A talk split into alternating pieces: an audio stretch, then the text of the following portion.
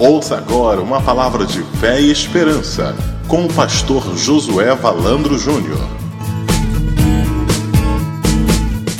Eu quero contar o que aconteceu comigo essa semana. Essa semana eu estava no carro de um irmão, né? alguns já sabem, né?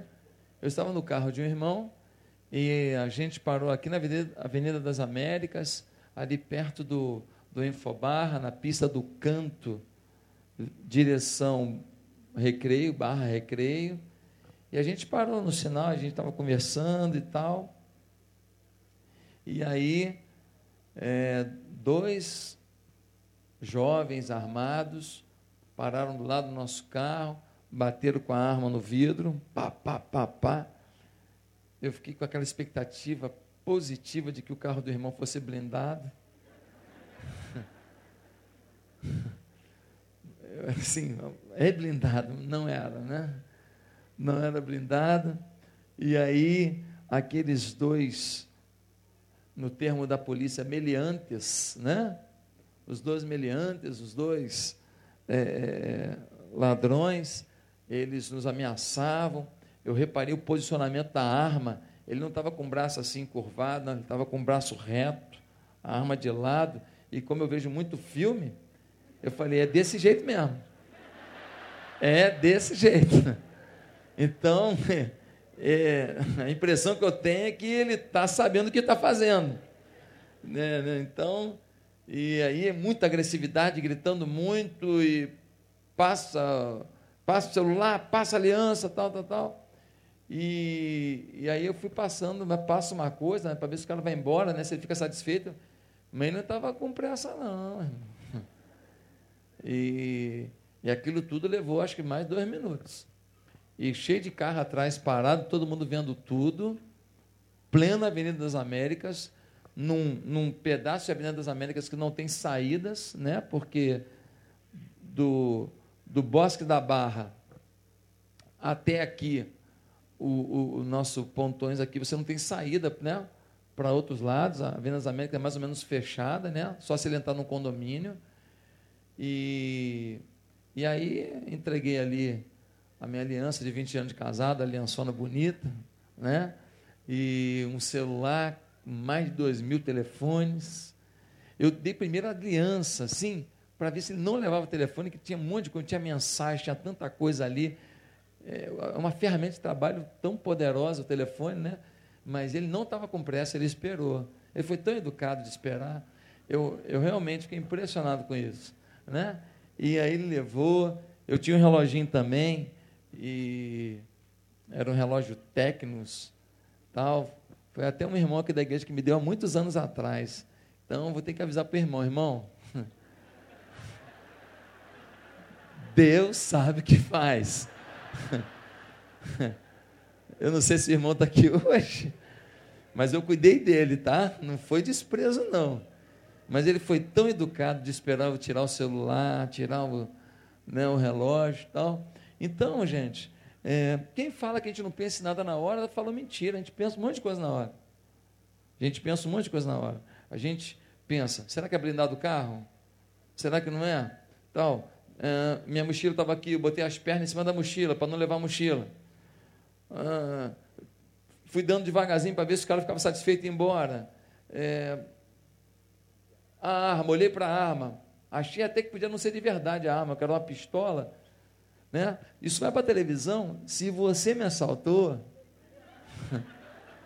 eu queria te falar você já está perdoado. E se você quiser se converter a Jesus, eu vou ter o maior prazer de orar com você. Maior prazer de orar com você. Jesus pode mudar a sua vida, pode mudar a sua vida. Porque depois disso, eu dei uma declaração aqui no hall da igreja, porque saí de lá, acabou o assalto. Aí o irmão que estava comigo falou: Pastor, vamos passar aqui em casa tomar água com açúcar. Acho que ele que queria tomar, estava falando para mim. Né? Não sei se ele está aí agora. Ele queria tomar as 13 doses de água de açúcar na veia e falou para mim. Mas eu tinha um compromisso aqui na igreja, porque nós ganhamos um programa de rádio. Ia ser o primeiro dia da rádio, então não podia atrasar. Então eu vim aqui para a igreja para encontrar com o pessoal, para ir para a rádio. Então toda terça-feira, de 11 a 11 e meia da noite, na Rádio Record AM, 990 a estação? É isso. Na Rádio Record AM, toda terça-feira, de 11 a 11 e meia da noite, programa da sua igreja. Né? Então a gente está com esse programa lá na rádio, e aí eu tinha que vir para ir para a rádio. E, mas eu não queria dirigir lá para o lugar da rádio à noite, não, que a gente fica também, né? Assim, por dirigir, né? Agora. Aí um irmão foi comigo, um irmão que é policial, foi bom demais, né? Me fez companhia e, e me deu até um relógio na hora, me deu, pastor, fica sem relógio não. Eu falei, não, irmão, me deu um relógio. Então, pronto, ganhei relógio, viu? Melhor que o meu. Não, desculpa não, irmão, você deu é bom também. Você deu é bom demais também. Então, gente, é, é desse jeito que as coisas acontecem. E uma das coisas que eu senti naquele momento ali, é, eu senti um pouco de medo. Não foi um medo assim que eu fiquei assim, ah, ai, ai, ai, ai, ai, ai, mamãe. Não, nem isso não. Não foi uma coisa assim, aquele medo é, é, é, de, de covardia, não. Foi um medo, um medo, um medo racional, de eu falar assim, esse moço, ele, ele pode puxar essa arma. Ele não tem nada a perder. Ele pode dar um tiro. Não foi um medo assim desesperado, começar a chorar, chamar a mãe, entendeu? Recitar o Pai Nosso. Não foi isso não. Foi um medo assim esse moço nervoso, assim, gritando desse jeito, ele pode puxar o gatilho. Podia puxar. Então, naquele momento, eu estava no vale do medo. E o sermão de hoje tem por título Saia do Vale do Medo. Porque é possível que alguém aqui também esteja vivendo medo de alguma coisa. Talvez alguém diga assim, mas pastor, pode um servo de Deus ser assaltado? O senhor tem pecado? Deixa eu te explicar uma coisa. Jesus morreu na cruz. Quem está pior? Se for analisar humanamente falando, não vê o propósito dele de morrer na cruz, eu tenho que olhar o propósito desse assalto na minha vida, porque todas as coisas contribuem para o bem daqueles que amam a Deus. E eu estou convicto de que trabalhar e ajudar as pessoas dos presídios é uma necessidade cada vez maior, para que eles não voltem para a rua para fazer isso. E Deus tem dado para a gente a oportunidade de cuidar de presidiários aqui na igreja. São 98 num pavilhão que vão escutar essa mensagem. Estão lá sentadinhos, num pavilhão. No pavilhão feminino, é uma turma que assiste esse programa. Porque nós recebemos cartas de lá. Então, queridos, o, o Tiago teve a, a cabeça decepada. Então, ele não era servo de Deus. Nós precisamos parar com esse negócio de achar que tudo de ruim que acontece na vida da gente, que é por causa do, de pecado, ou porque é, o diabo venceu. Não, querido. Eu tenho que pegar toda experiência positiva ou negativa na minha vida, nesse mundo em que a gente tem aflições, e transformar em alguma visão, transformar em algum êxito, transformar em alguma riqueza para a minha vida, para a minha família, por reino de Deus. E é isso que eu vou fazer com essa experiência já nesse momento, com essa mensagem. Amém? Então, um dos sentimentos que eu vivi foi esse vale do medo. E eu queria falar com você de outra pessoa que viveu um vale do medo. Abra a sua Bíblia em 2 Crônicas, capítulo 20. 2 Crônicas, capítulo 20. E nós vamos ler alguns versículos para que você possa pensar comigo neste tema, saia do vale do medo. Quero lembrar os irmãos que neste culto da família, as crianças estão conosco, para a glória de Jesus, e o berçário, esse continua funcionando. Então, se o seu filho é pequenininho e ele está precisando de um cuidado especial, o berçário está aberto lá, fique muito tranquilo em relação a isso. Segunda Crônicas, capítulo 20, versículo 1 a 3, lemos assim: Josafá derrota Moabe e Amon. Depois disso, os moabitas e os amonitas, com alguns dos meunitas, entraram em guerra contra Josafá. Então informaram a Josafá: um exército enorme vem contra ti, de Edom, do outro lado do Mar Morto, já está em Azazon, Tamar, isto é, em Gedi. Alarmado, Josafá decidiu consultar o Senhor e proclamou um jejum em todo o reino de Judá. Agora, versículo 12. Versículo 12 diz assim: Ó oh, nosso Deus, não irás tu julgá-los, pois não temos força para enfrentar esse exército imenso que vem nos atacar. Não sabemos o que fazer, mas os nossos olhos se voltam para ti. Todos os homens de Judá, com suas mulheres e seus filhos, até os de colo, estavam ali em pé, diante do Senhor. Então, o Espírito do Senhor veio sobre Jaaziel, filho de Zacarias, neto de Benaia bisneto de Jeiel e trineto de Metanias, levita e descendente de Asaf, no meio da assembleia. Ele disse: Escutem todos os que vivem em Judá e em Jerusalém, o rei Josafá.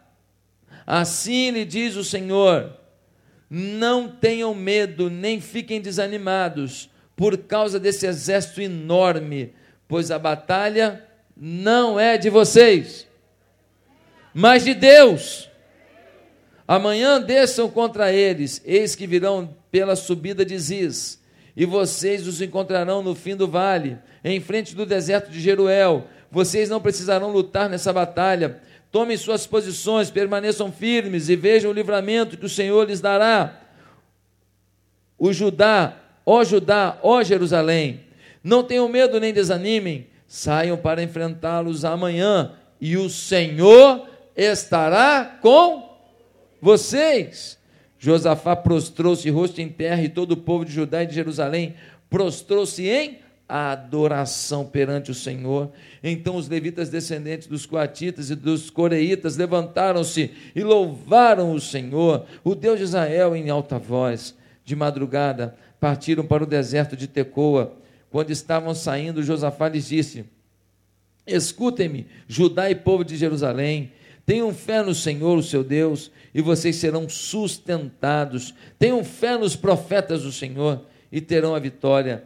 Depois de consultar o povo, Josafá nomeou alguns homens para cantarem ao Senhor e louvarem pelo esplendor da sua santidade, indo à frente do exército cantando: Deem graças ao Senhor, pois o seu amor dura para sempre. Quando começaram a cantar e entoar louvores, o Senhor preparou emboscadas contra os homens de Amon, de Moabe e dos montes de Seir, que estavam invadindo Judá, e eles foram derrotados. Os amonitas e os moabitas atacaram os dos montes de Seir para destruí-los e aniquilá-los. Depois de massacrarem os homens de Seir, destruíram-se uns aos outros. Quando os homens de Judá foram para o lugar de onde se havia visto o deserto e olharam para o imenso exército, viram somente cadáveres no chão. Ninguém havia escapado. Então Josafá e os seus soldados foram saquear os cadáveres e encontraram entre eles grande quantidade de equipamentos e roupas e também objetos de valor. Passaram três dias saqueando, mas havia mais do que eram capazes de levar. No quarto dia, eles se reuniram no vale de Beraca, onde louvaram o Senhor. Por isso, até hoje, aquele lugar chamado de Vale de Beraca. Depois, sob a liderança de Josafá, todos os homens de Judá e de Jerusalém voltaram alegres para Jerusalém, pois o Senhor os enchera de alegria, dando-lhes vitória sobre os seus inimigos. Entraram em Jerusalém e foram ao templo do Senhor, ao som de liras, harpas e cornetas. O temor de Deus veio sobre todas as nações quando souberam como o Senhor havia lutado contra os inimigos de Israel. E o reino de Josafá manteve-se em paz, pois o seu Deus lhe concedeu paz em todas as suas fronteiras. Que Deus nos abençoe. Amém?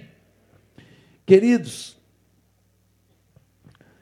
quando a gente lê o capítulo 17 de 2 Crônicas, a gente vê que Josafá era filho de um rei que buscou a Deus, o nome dele é Asa. Josafá foi um rei que teve uma base dentro de casa, teve instrução dentro de casa. E diz o texto que Josafá, desde o seu início, ele teve Deus ao seu lado no seu reino. O capítulo 17 mostra que Josafá é uma exceção entre os muitos reis que a Bíblia cita, pela forma poderosa que Deus agia no seu reino. Agora, por quê?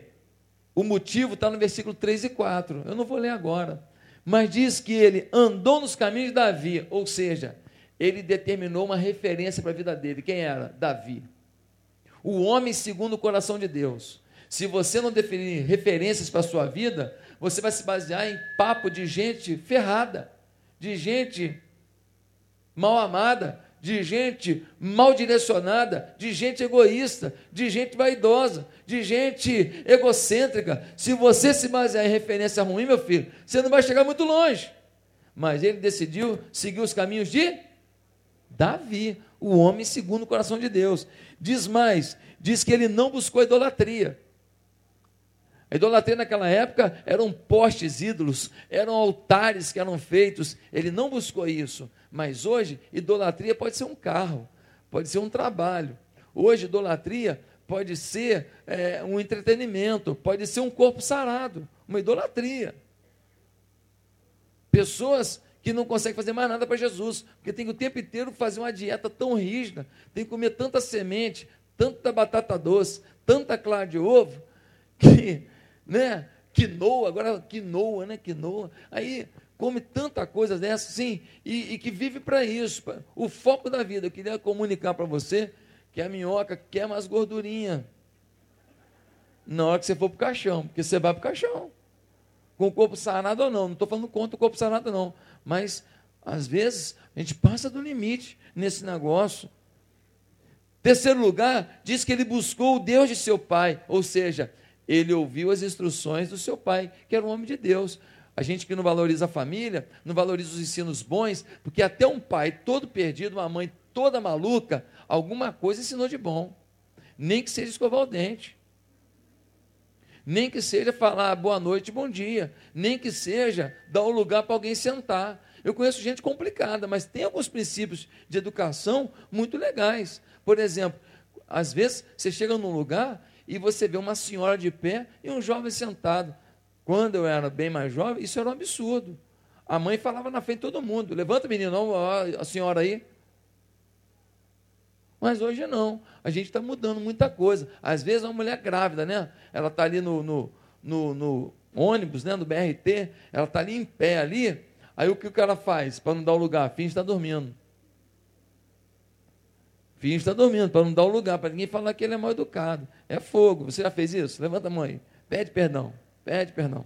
Então, ele buscou Deus seu pai. Quarto lugar, ele obedeceu os mandamentos. Tem gente que busca Deus, mas quando Deus o encontra, fala: Ó, mas tem isso aqui que você tem que fazer. Ele fala: Não, então não quero não.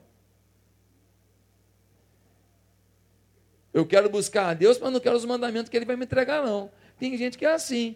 Ah, eu quero buscar Deus, mas é muita coisa que eu não quero largar. Então você não quer Deus, porque quando Deus vem, ele vem com um pacote de melhoria na sua vida. E a melhoria na sua vida não é o que você quer fazer. Você é muito limitado para saber o que é melhor para você. Eu sou muito limitado. Eu sou um pecador, você também.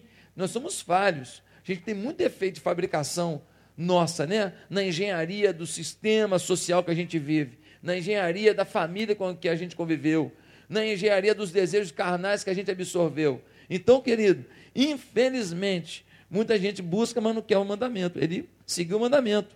E diz mais: ele não imitou as práticas de seus irmãos de Israel. Ou seja, ele não se posicionou pelos reis de Israel. Eram dois reinos, o reino de Judá e o reino de Israel. O reino de Judá que contemplava ali Jerusalém, onde ele era rei, normalmente se tinha mais proximidade com Deus, reis mais tementes a Deus. Agora, o reino de Israel aqui, meu filho, o reino de baixo, depois passou tudo a ser Israel, né? Hoje é tudo Israel. Mas naquela época, aquelas tribos, duas tribos compuseram Judá e o restante Israel. Os reis de Israel é um pior que o outro. Raramente se teve um rei bom ali. Muito rei que decepcionou a Deus. E diz o texto que ele não foi, Maria vai com as outras. Isso é muito legal. Porque tem muito homem aqui que perde a família dele, porque um dia, um minuto, ele foi, Maria vai com as outras. Um irmão me contou hoje uma coisa linda, achei lindo o que ele fez. Ele estava no enterro. Aí era um menino, um jovem. Aí o jovem estava sendo enterrado. Na hora de descer o corpo do menino, sabe o que o pessoal cantou? O hino do Vasco. Não, está de brincadeira, né? O menino sofreu a vida inteira, ser vascaíno. Na hora de, de, de, do enterro, cantar uma música dessa, ridículo, né? Aí, o irmão da nossa igreja, na frente todo mundo, ele falou, pastor, não sou nem de cantar, mas na frente todo mundo, olha a valentia dele. Ele começou a cantar, porque ele vive, posso crer no amanhã, porque ele vive, temor não há, mas eu bem sei, eu sei que a minha vida está nas mãos do meu Jesus que vive está. Posição. Posição. A última palavra é a palavra de esperança em Jesus e não a palavra de um time, seja ele Vasco, Flamengo, Fluminense, Botafogo, o que for. Meus amados irmãos, que coisa linda que esse camarada fez. Agora, no capítulo 17, versículo 9, diz que ele tinha um projeto assim, para o reino maravilhoso. Mas no versículo 9 diz que o projeto dele envolvia a palavra de Deus. Imagina um governante que quer promover a palavra de Deus. Sabe o que ele fez? Ele convocou líderes religiosos e enviou por todo o reino ensinando a Bíblia, fazendo uma feira literária bíblica em todo o reino. Que coisa legal, gente. Que coisa bacana. Olha o que esse homem fez. No versículo 10 diz que por causa da palavra de Deus e da afinidade dele com Deus, os reinos ao redor ficaram com medo dele, todo mundo com medo. Todo mundo com medo, todo mundo receoso. E diz que o medo era tanto que os filisteus, que era um povo que sempre brigava com Israel, os filisteus deram um presente para ele. Diz que os, os árabes, que sempre tem, até hoje, conflito com Israel, diz que eles doavam rebanhos de presente para o reino de Josafá. Ninguém queria briga com ele, todo mundo temia. Quando as pessoas notam Deus na sua vida, elas respeitam. Elas respeitam. Agora, no versículo 12 a 13 do capítulo 17, diz que ele ficava cada dia mais poderoso e que ele estabeleceu uma guarda nacional de Judá. Essa guarda nacional cuidava dele, porque ele era um rei, agora o maior alvo do mundo, a pessoa mais importante do mundo. Então, tinha uma guarda nacional muito fera e tinha guardas também nas outras comunidades que compunham o reino de Judá. Meus amados irmãos, no capítulo 18 mostra que ele por uma amizade com o homem Acabe, ele quase se deu mal. Ele foi por uma por uma guerra por amizade a Acabe, mas Acabe não tinha temor a Deus. Ele sendo um homem de Deus, por amizade com um homem que não era temente a Deus, ele foi para uma guerra que não era dele, que Deus tinha mandado não ir. Ele foi. E o Acabe ainda falou assim: você fica com roupa de rei, que eu vou botar roupa de soldado. Eu vou para o meio do povo lá, né? A primeira flechada era de quem? Olha, olha quando você tem amizade com ímpio, como é que você fica mané. Olha, quando você ouve a opinião do ímpio sobre o seu casamento, é isso mesmo, vai embora. Você ouve a opinião do ímpio sobre a curtição, o momento. Você ouve a opinião do ímpio que frequenta a igreja sobre doutrina, sobre pecado. Às vezes frequenta a igreja, te dá opinião errada. Você fica, você fica uma pessoa sem capacidade de reflexão. Olha a besteira que ele fez, irmãos. Ele foi para uma guerra que não era dele ficou vestido com roupa de rei. O que salvou a pátria é que quando chegaram perto dele, viram que ele não era o rei. E o rei de verdade, Acabe, lá de Israel, tomou lá uma, uma flechada lá e morreu. Então, ele foi livre disso. Aí Deus falou com ele, falou, ó, você por causa de amizade comprou uma briga que não era sua. Você está, você desagradou a Deus. Então, mesmo homem de Deus pode ter um momento que desagrada a Deus? Pode. Então, você não vai desistir de ser homem de Deus e mulher de Deus porque você desagradou a Deus em alguma coisa. Você não vai jogar fora a sua comunhão com Deus e desistir de ser uma bomba atômica na mão de Deus porque você está vivendo um momento difícil. Não! O Josafá era o cara com Deus, mas ele fez uma besteira por causa de uma amizade dele. Ele fez uma besteira. Aí Deus falou com ele lá no capítulo 19: Ó, você errou. Versículo 2 e 3. Mas aí Deus fala uma coisa assim: Mas Deus sabe qual é o seu coração. Bonito, né? Você errou, mas eu sei quem você é. Você não é o erro que você cometeu, você é o que você busca no dia a dia. Eu sei o seu temor a Deus. Você não é esse momento de fragilidade, você é uma constância de busca a mim. Deus sabe quando você falha, qual é o real, a realidade do seu coração. E Deus pode perdoar nesse pecado. É aquele camarada, ele, ele, ele fumava pra caramba, aí ele para de fumar. Ele para de fumar. Aí ele para de fumar, aí ele fica seis anos sem fumar um cigarro. Seis anos. Aí um belo dia ele fuma um cigarro. O que o diabo fala para ele? Você não tem jeito. Você é uma Maria Fumaça. Aí o que, que ele faz? Ah, seis anos sem fumar, fumei um cigarro. É, não tem jeito não. Ele vai lá no, no na distribuidora, compra um bando de, de, de pacote de cigarro do Paraguai, tudo falsificado. Aí ele fuma cinco maços de cigarro no dia. Entendeu? É aquele cara que foi fiel à sua família, foi fiel à sua mulher e tal. Aí um belo dia ele trocou umas, um, uma conversa fiada com uma moça lá do trabalho lá, e o negócio assim. Tá, aí ele fala: é, não tem jeito não.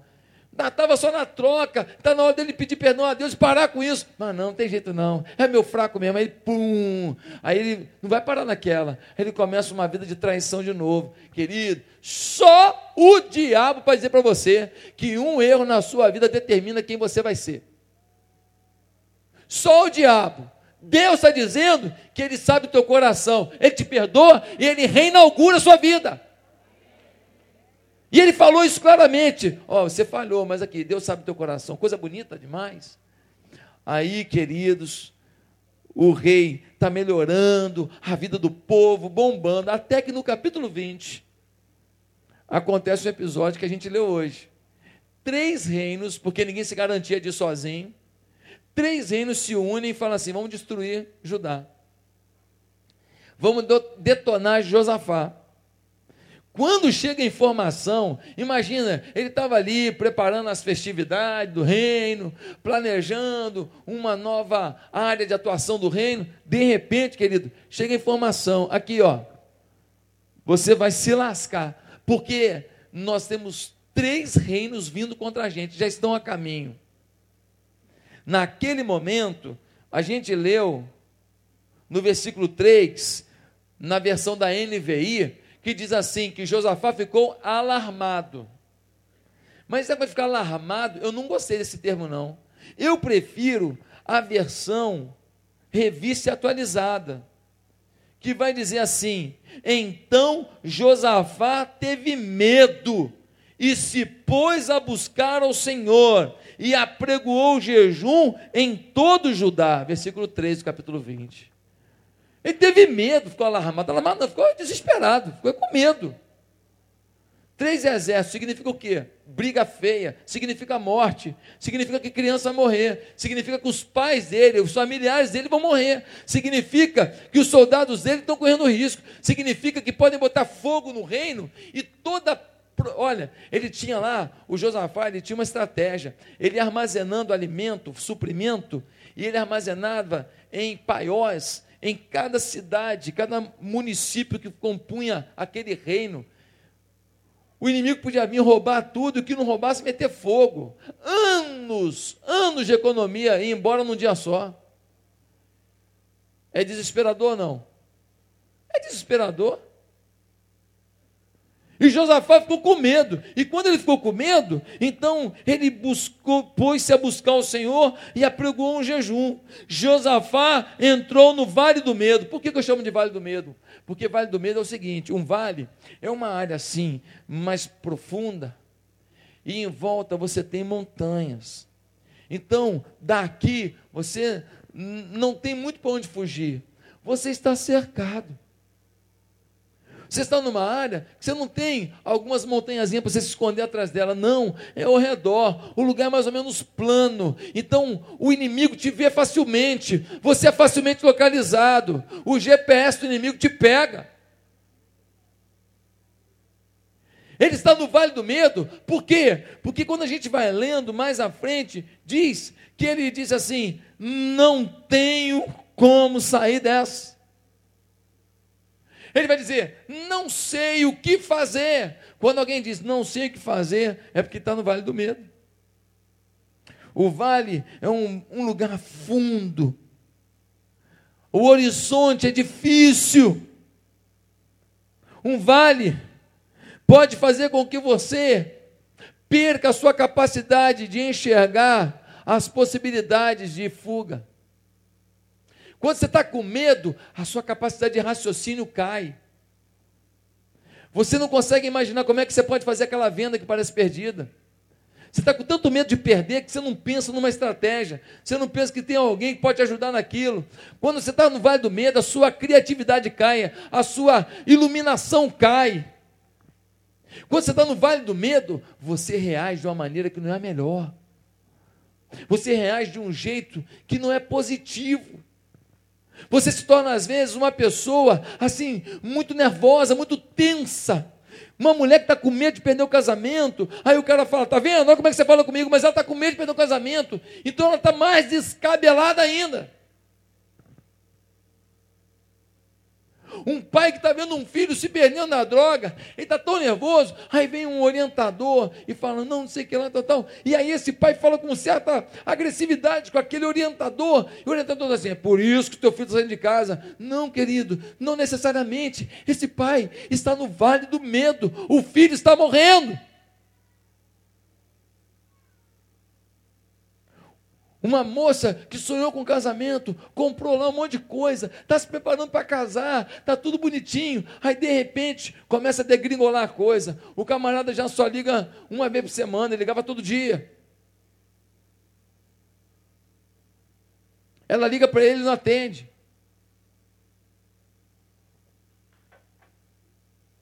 Ela começa a olhar o enxoval que ela começou a fazer, ela escolheu algumas coisas com ele, e ela começa a ter o quê? O vale do medo. No vale do medo, a gente está cercado de montanha. Qual é a saída? Para onde ir? Eu sou facilmente atingido. A nossa criatividade não diz que há uma possibilidade de fuga. Você já viveu o vale do medo? O vale do medo cega. Que quando a gente está com medo, a gente fica cego. Quando está no vale do medo, a gente faz acordos que não podia fazer. A gente promete coisas que não podia prometer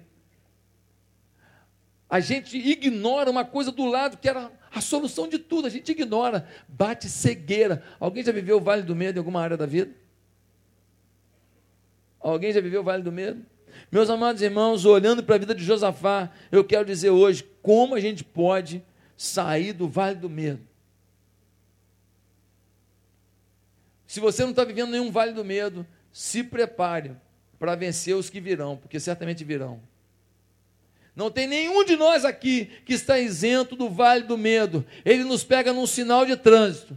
Ele nos pega num momento de uma reunião de trabalho. Ele nos pega numa proposta financeira. Ele nos pega numa situação junto ao governo. Ele nos pega numa situação com um vizinho. Ele nos pega com um colega do futebol que era muito amigo seu. Um belo dia, o cara está tão nervoso. Ele te dá uma burdoada, você reclama com ele, ele te dá um soco na cara, do nada. É impossível, irmão, isso acontecer? Um cara que era teu amigo, era teu amigo de copo, tomava cerveja com você quando você estava no mundo e tudo. Esse camarada era teu parceirão, você se converteu, ele agora te admira e tudo. Um belo dia, ele fala um bando de desaforo para você que você não imagina, por causa de uma bobeira, por causa de uma fofoca. Vale do medo. Quem é a pessoa que sai do vale do medo? Vamos lá? Primeiro, alguém que consulta a Deus antes de agir. Irmão, para sair do vale do medo, você tem que aprender a consultar Deus. Olha o que diz o versículo 3: Josafá decidiu consultar o Senhor e proclamou um jejum em todo o reino. Consultar o Senhor, nós temos que descobrir essa ferramenta que nós temos. Nós não consultamos o Senhor, nós apenas declaramos para o Senhor as nossas decisões. Nós não consultamos o Senhor, nos dão um prazo, e Deus não tem nada a ver com o prazo que os homens te dão. Deus não tem nada a ver com o prazo que te deram. Deus tem a ver com os prazos dele. Ele sabe tempo, os tempos e as estações. Ele sabe a hora certa de abrir uma porta. Mas não, alguém fala, ou é até tal dia, ou é a tal hora, ou então já era. E você acredita nisso. E aí você entra numa canoa furadérrima.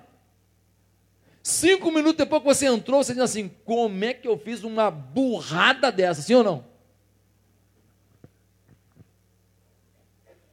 Como é que eu fiz uma besteira dessa? Como é que eu falei isso? Como é que eu decidi isso? Como é que eu prometi isso?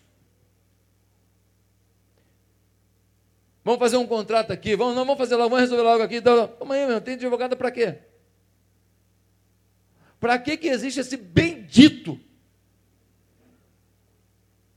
Não, não, mas é meu amigo, pô. É, não, é meu primo. Ah, tudo em casa, tudo em casa, tudo em casa, tu vai ver com o teu primo. Na hora que envolver dinheiro, meu filho.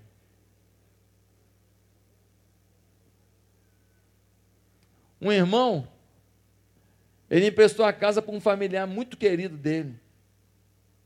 Aí ele começou a passar dificuldade, os negócios dele. Ele estava precisando se capitalizar para dar uma turbinada nos negócios dele. Aí ele virou para aquele parente, mas aquele parente muito próximo mesmo e falou para aquele parente muito próximo mesmo, mas muito, muito, muito. Você já está entendendo que é coisa de pai e de filho, né? Ele falou assim: Ó, eu vou precisar vender a casa, porque eu vou ter que me capitalizar para dar uma, uma bombada no meu negócio aqui, mas fica tranquilo, que eu vou alugar uma casa, vou te colocar numa casa, é por minha conta, eu vou bancar tal. Sabe o que o parente muito próximo falou? Só sai daqui com o oficial de justiça. Mas calma aí, eu paguei tudo na sua vida, eu te ajudei nisso, tal, tal, eu quitei isso para você, eu te doei não sei o que lá, eu fiz isso e isso. O que você fez, eu agradeço, mas daqui eu só saio com o oficial de justiça.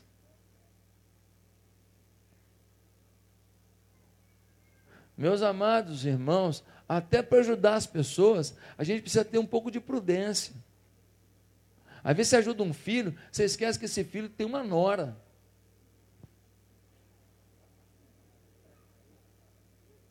Você ajuda uma filha, esquece que ela vai te dar um genro. Às vezes você esquece que é, tem famílias envolvidas, tem pessoas envolvidas. Você esquece, você esquece que as pessoas morrem também. Ah, eu fiz lá no quintal da minha avó. Fiz um casarão, piscina no quintal da vovó, mas todo mundo na família sabe. Uhum. Sabe que você vai se ferreixa. sabe que você vai oferecer uma piscina para toda a família. Meus amados irmãos, alguém que consulta Deus antes de agir. No versículo 12, ele fala uma coisa tão linda ele está fazendo uma oração. E na oração ele diz assim: Os nossos olhos estão postos em Ti. Aonde estão os seus olhos diante do vale do medo? O medo do desemprego, o medo do dinheiro que não chega, o medo da sua filha se casar com quem não deve, o medo do seu filho se prostituir, o medo da sua filha se tornar homossexual, o filho, o medo do seu filho não conseguir é, é, vencer uma, uma etapa que ele tem que vencer no trabalho? Qual é o local aonde você coloca os seus olhos?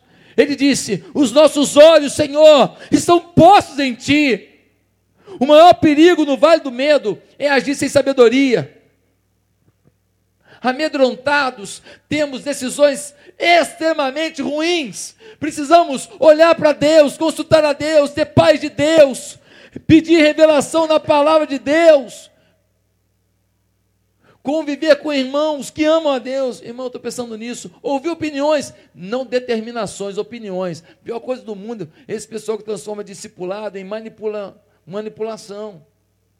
Discipulado é servir o outro, não é manipular o outro. É falar: olha aqui, olha aqui, faça assim. Quando der errado, tu vai pagar a conta? Não vai não? Então, meu filho, não manipule ninguém. Como discipulador, ore com a pessoa, dê um conselho, fale com a pessoa. Olha, eu penso assim, mas olha Deus, veja o que você vai fazer.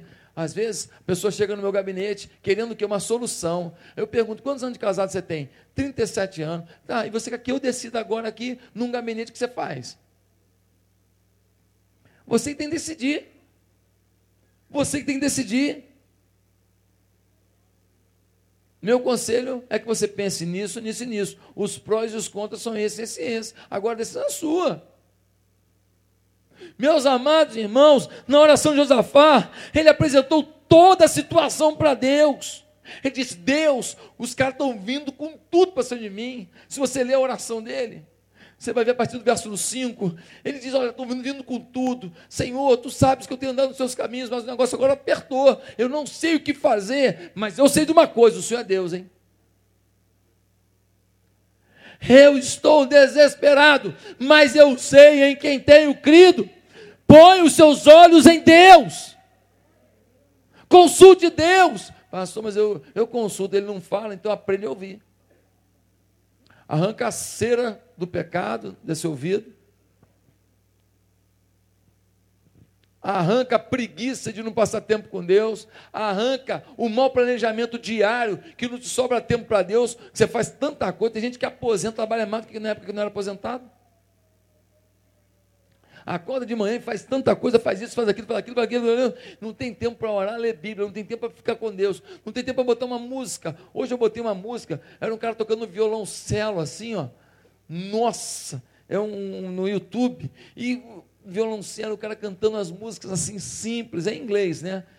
Mas cada letra linda, o cara cantando ali, eu fiquei ali adorando, eu vim no carro adorando até aqui, adorando, porque eu sou pecador, eu preciso de Jesus, eu preciso do amor de Deus, então, querido, eu tenho que buscar, eu tenho que consultar.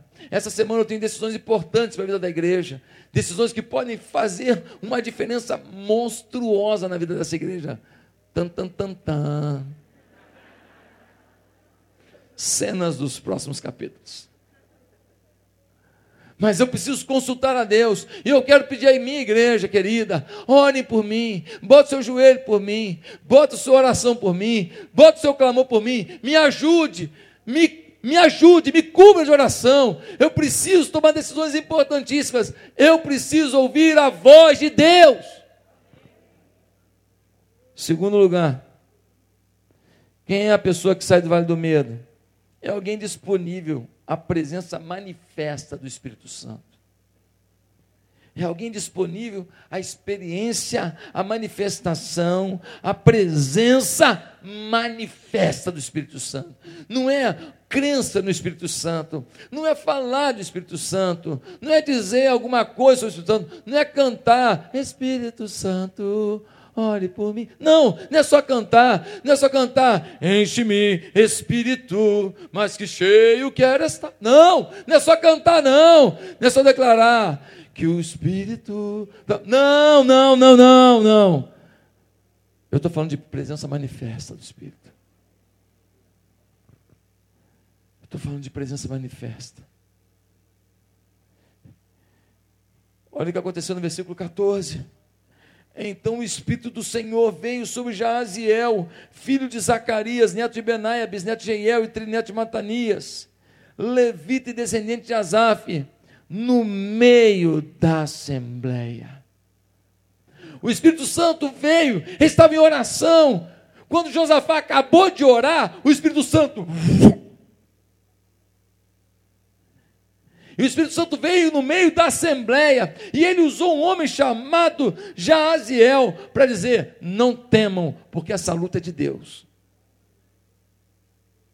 Não se desesperem, porque Deus será com vocês. Não se entreguem, porque Deus lhes dará a vitória.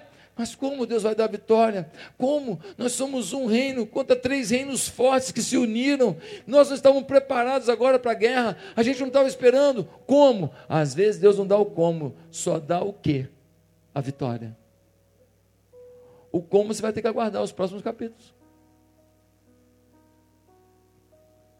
Deus já deu vitórias para essa igreja. Eu não vivo pelo que a igreja vai fazer, eu já vivo pelo que ela já tem. Ela já tem no mundo espiritual mais de 20, 30 mil pessoas. Ela já tem no mundo espiritual. Ela já tem no mundo espiritual várias localidades, várias capitais do Brasil com a, a, a Igreja Atitude. Já temos igrejas em vários países. Já tem. Eu não vivo pelo que ah, um dia a gente vai ter. Não, já tem. No mundo espiritual já tem. Agora é questão de materializar. Agora é a questão da gente implantar esse projeto. Já tem, já tem. Deus já tem promessa sobre a sua vida. Agora você tomar posse e viver como essas promessas fossem já realidade. Agora você viva como um vencedor. Não viva pela tua hora, viva pela tua fé.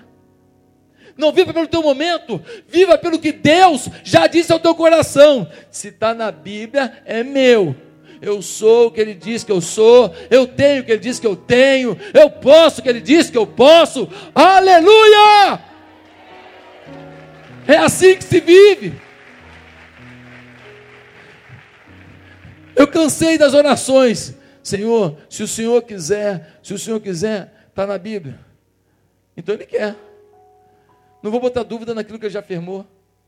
Se o senhor quiser que a minha família seja salva, não. Isso ele quer que isso aconteça. Agora, meu irmão, eu tenho que correr atrás disso. Eu tenho que lutar por isso. Eu tenho que jejuar por isso. Eu tenho que trabalhar por isso. Eu tenho que ter muito amor por isso. Porque ele quer. Crendo em Jesus Cristo, será salvo. Tu e a tua casa. Promessa dele. Promessa dele tem que se cumprir na minha vida.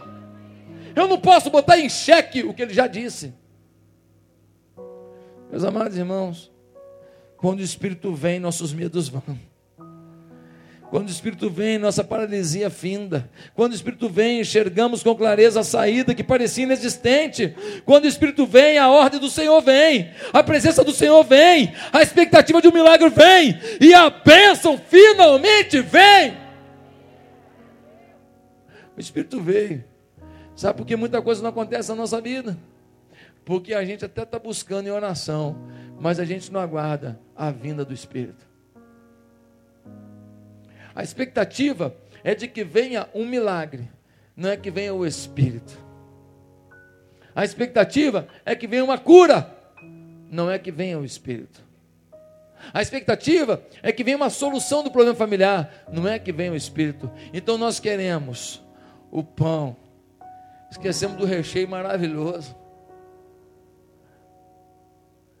Nós esquecemos que um pão, mas com uma carne gostosa dentro, um alface, molho de mel com mostarda.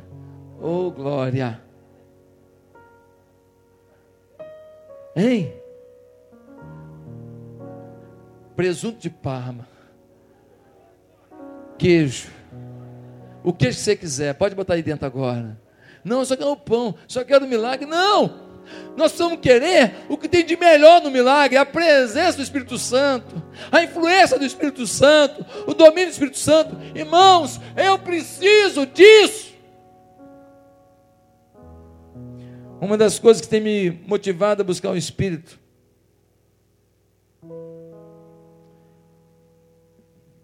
E eu quero relatar isso para a igreja. Uma delas é o conjunto de ameaças.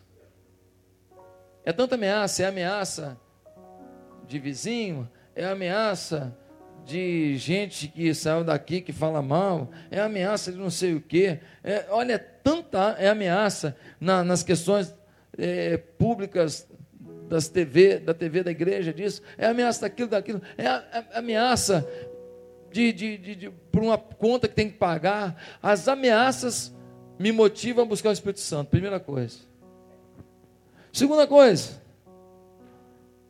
me motiva a buscar o Espírito Santo o sentimento de impotência diante dos imensos sonhos que Deus colocou na minha vida e na vida da igreja.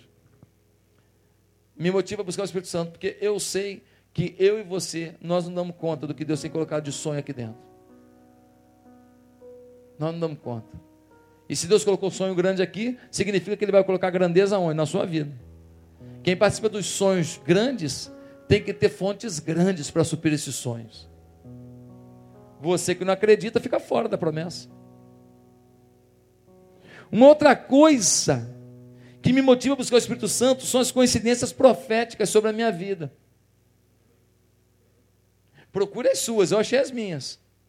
A coisa de uns dois anos atrás é que eu me toquei que eu nasci no dia 6 de abril.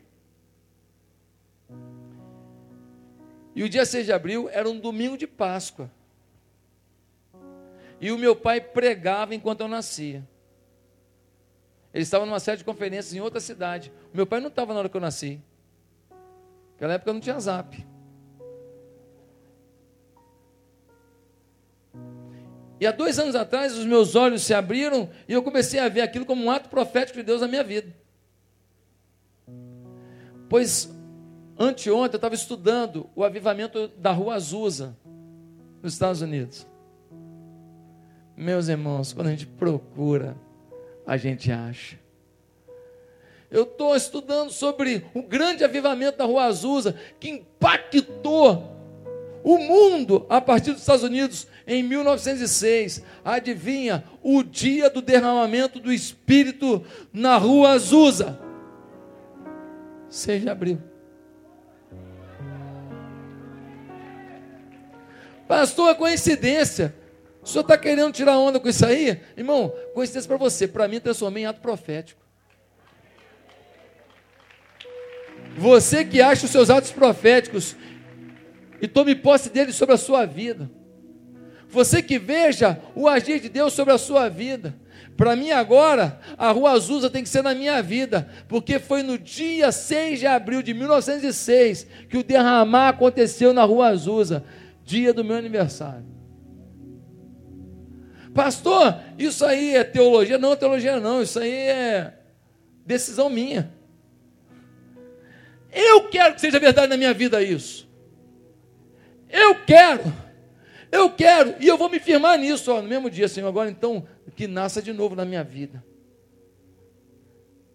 Queridos, se você está nessa família de fé, se apegue à fé desse lugar, se apegue aos atos proféticos desse lugar, Tome posse das conquistas que Deus tem colocado aqui. Saia do vale do medo e acredite num tempo novo com Deus.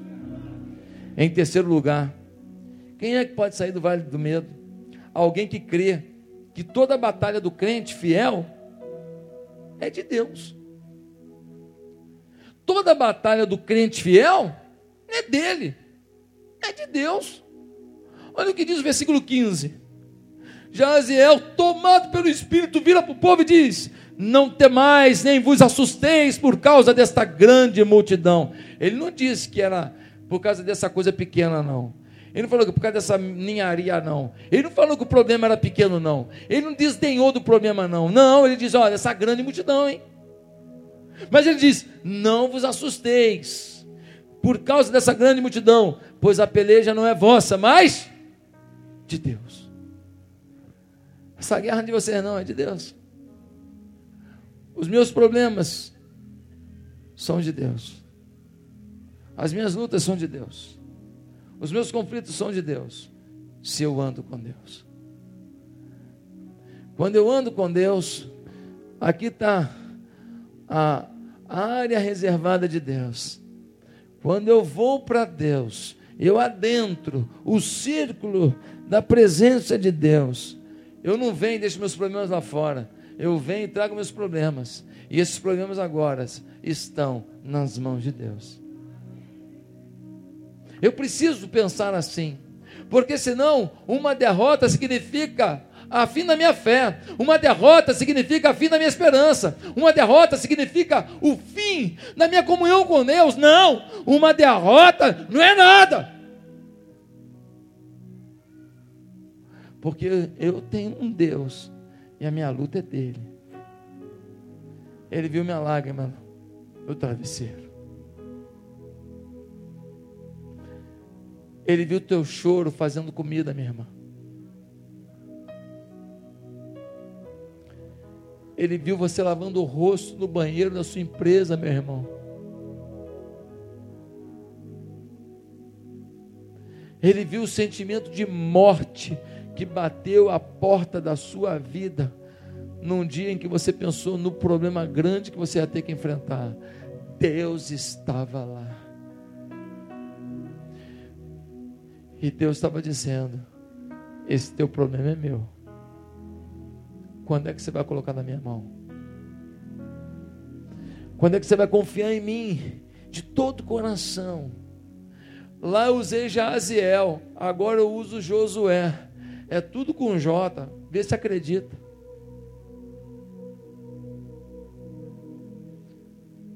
Por que você não acredita? Meus amados irmãos, olhando os números de inimigos, realmente era para se desesperar. Era um exército poderoso, mas com Deus na luta, está tudo garantido. Ainda que Josafá morresse, morreria por um propósito de Deus. ainda que o emprego se perca, ainda que alguém nos abandone, Deus cumprirá um propósito na nossa vida. Então, por que se desesperar? Não é para se acomodar. Oh, eu estou aqui descansando em Deus na rede. Não é para parar, nem isso. Faça a sua parte, mas faça a sua parte com paz. Relax. Don't worry. Fique tranquilo. O versículo 24 diz que os três exércitos, dois, os amonitas, os moabitas, se uniram e começaram a lutar com os, o exército do monte de Seir. Destruíram. Depois um olhou para a cara do outro e começaram a se destruir. Olha que coisa doida, gente. E aí no versículo 25 e 26 eu quero ler com você. Diz assim o 25 e 26. Então Josafá e os seus soldados foram saquear os cadáveres, cadáveres e encontraram entre eles grande quantidade de equipamentos e roupas e também objetos de valor. Ainda ganharam presente. O despojo de guerra foi altíssimo. Riqueza. Passaram três dias saqueando, mas havia mais do que eram capazes de levar. Meu Deus! Era tanta coisa para carregar que eles com três dias não conseguiram. No quarto dia eles reuniram no Vale de Beraca, onde louvaram ao Senhor. Por isso até hoje esse lugar é chamado de Vale de Beraca. Querido, Vale de Beraca. Sabe o que quer dizer Vale de Beraca? Sabe o que quer dizer Beraca? Bênção. Eles estavam no Vale da Bênção saíram do vale do medo para o vale da benção. Se você ler na revista atualizada, você vai ler assim: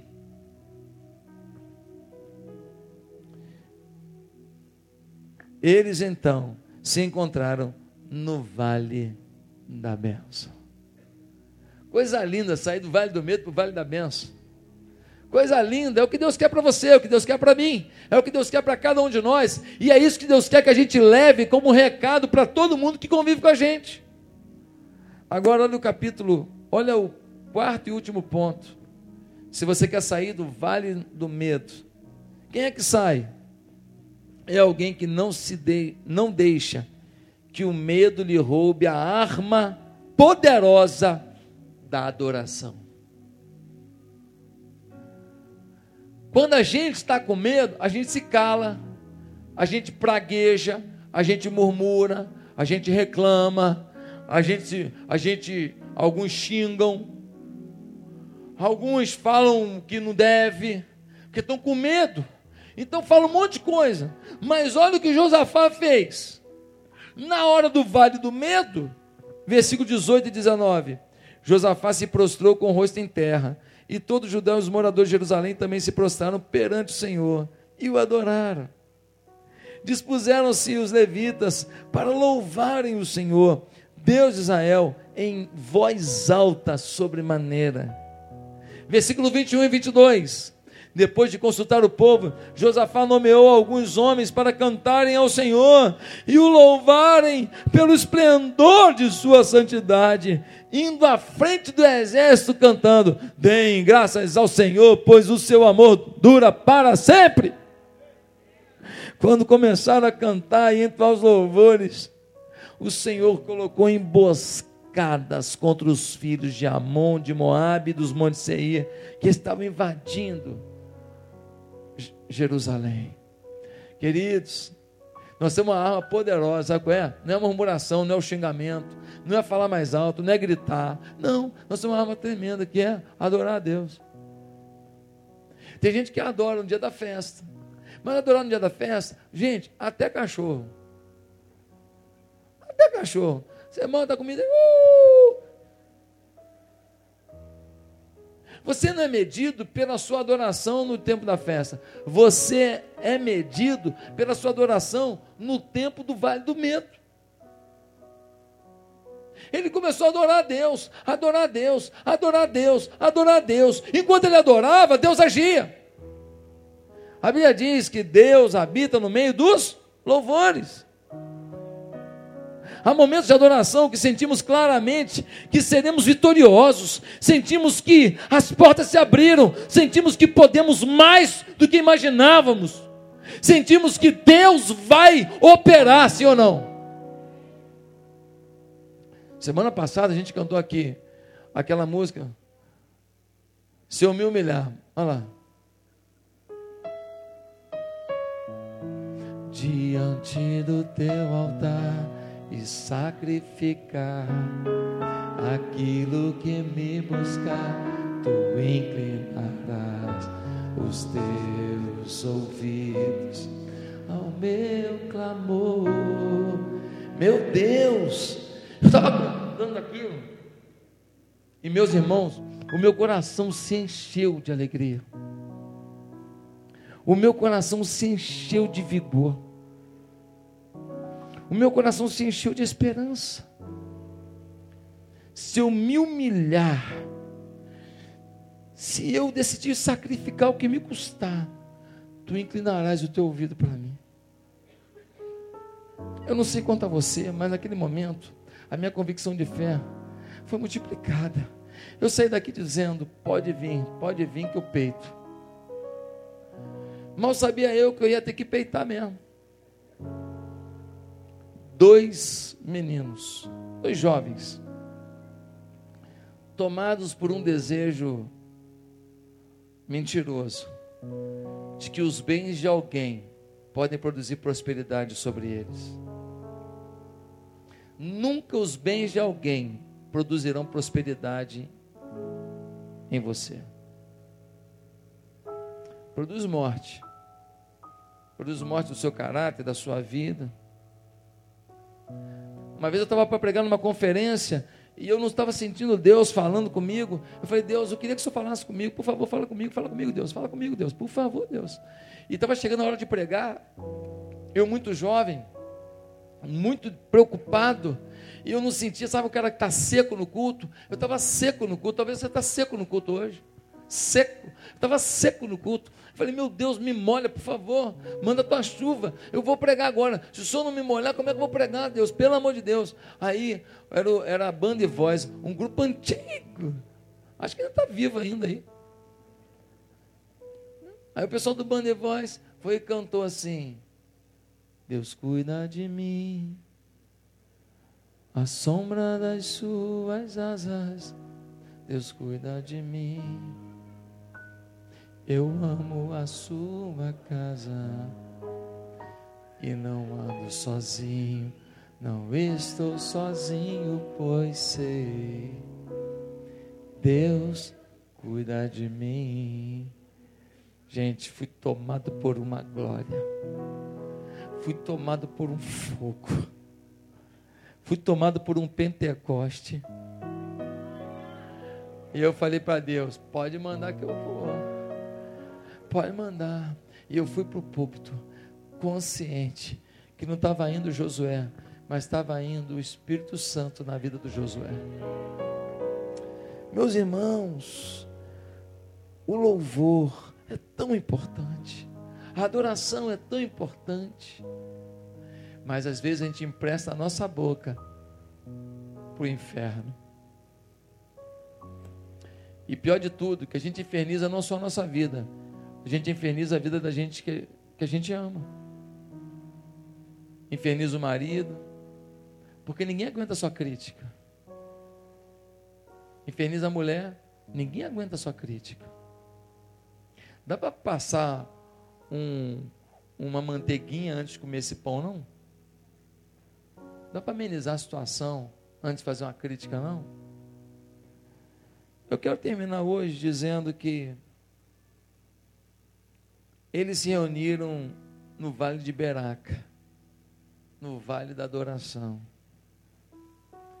E o Vale do Medo se desfez. Quero concluir perguntando: quem aqui hoje está vivendo um vale do medo? E quer hoje ir para o vale de Beraca, o vale da benção? Quem hoje quer sair do vale, mas quer sair mesmo, fala, não, eu estou saindo mesmo, estou saindo, estou saindo. Fica aí, fica aí, não vou ficar não. Calma aí, calma, calma aí, nada, estou indo. As vozes interiores podem estar falando para você se frear, mas você hoje está dizendo, eu estou saindo do vale do medo. Eu vou para onde Deus quer que eu esteja, no vale da benção. O meu medo não é maior do que Deus nessa luta comigo. Eu queria que você agora fizesse uma oração rápida, dizendo: Senhor, nesse momento, eu tomo posse de quem eu sou para o Senhor. Eu declaro que eu estou saindo agora, agora, sem direito a parada, sem direito a pit stop, sem direito a nada. Eu estou saindo agora do vale do medo. Você está orando comigo? Está dizendo no seu coração? Eu estou saindo do vale do medo, não importa o que vai acontecer, o Senhor é comigo. Sou lá, na hora da minha luta, o Senhor vai fazer uma confusão entre os inimigos. Dá teu jeito, Senhor, o Senhor que manda. Eu vou fazer a minha parte. O que eu puder fazer para resolver, eu vou fazer. Agora, o que eu não puder, é o Senhor que faça eu não vou ter medo, eu vou fazer a minha parte, porque a Bíblia diz orar e vigiar. Agora, o Senhor que faça a sua parte, porque eu creio no Deus Todo-Poderoso que está comigo nesse momento. Amém? Amém? Agora eu queria fazer um segundo, segundo convite. Quem aqui gostaria de hoje começar uma nova vida com esse Deus? Você admite que você não tem vivido tão íntimo assim de Deus. Então o que acontece? Toda hora tem uma luta, tem um temor, toda hora tem uma situação na sua vida, toda hora tem um, uma agonia na sua vida que te rouba a sua paz. Então você precisa de Jesus como Senhor da sua vida. Você precisa tomar uma decisão. Você não pode ficar assim, ah, eu gosto do Evangelho, eu até gosto da mensagem, mas assim, eu vou ficar meio assim, amigo do Evangelho. O negócio de amigo do Evangelho. Jesus volta aí, você só era amigo, não era o Evangelho. Você tem que tomar posição. Tem um monte de coisa no vale do medo da sua vida que não vão mudar enquanto você não toma posição. Você não toma posição. Você fica aí, tá ouvindo, ouvindo, não toma posição. Você tem que tomar posição. Pastor, é para mim está falando, eu não sei para quem que o Espírito está falando, não. Ele está falando com você, não sou eu, não, é ele. Você tem que tomar posição. Quem não é batizado? Tem que batizar. Por que você não batiza ainda? Ah, porque eu não sei. Não sabe o quê? Ah, que eu tenho. Talvez eu não consiga largar. Não vai largar o quê? Que é mais importante para você? O que você gosta ou o que Deus gosta para você? Você tem que tomar uma posição que você quer com Deus. Você fica aí, pá, não sei o que lá. Sabe? Começou o jogo, você não sabe se está jogando ainda. Botar na camisa, o juiz apitou, você está em campo não sabe se está jogando. Você está maluco? Você está em campo, faz o gol, meu.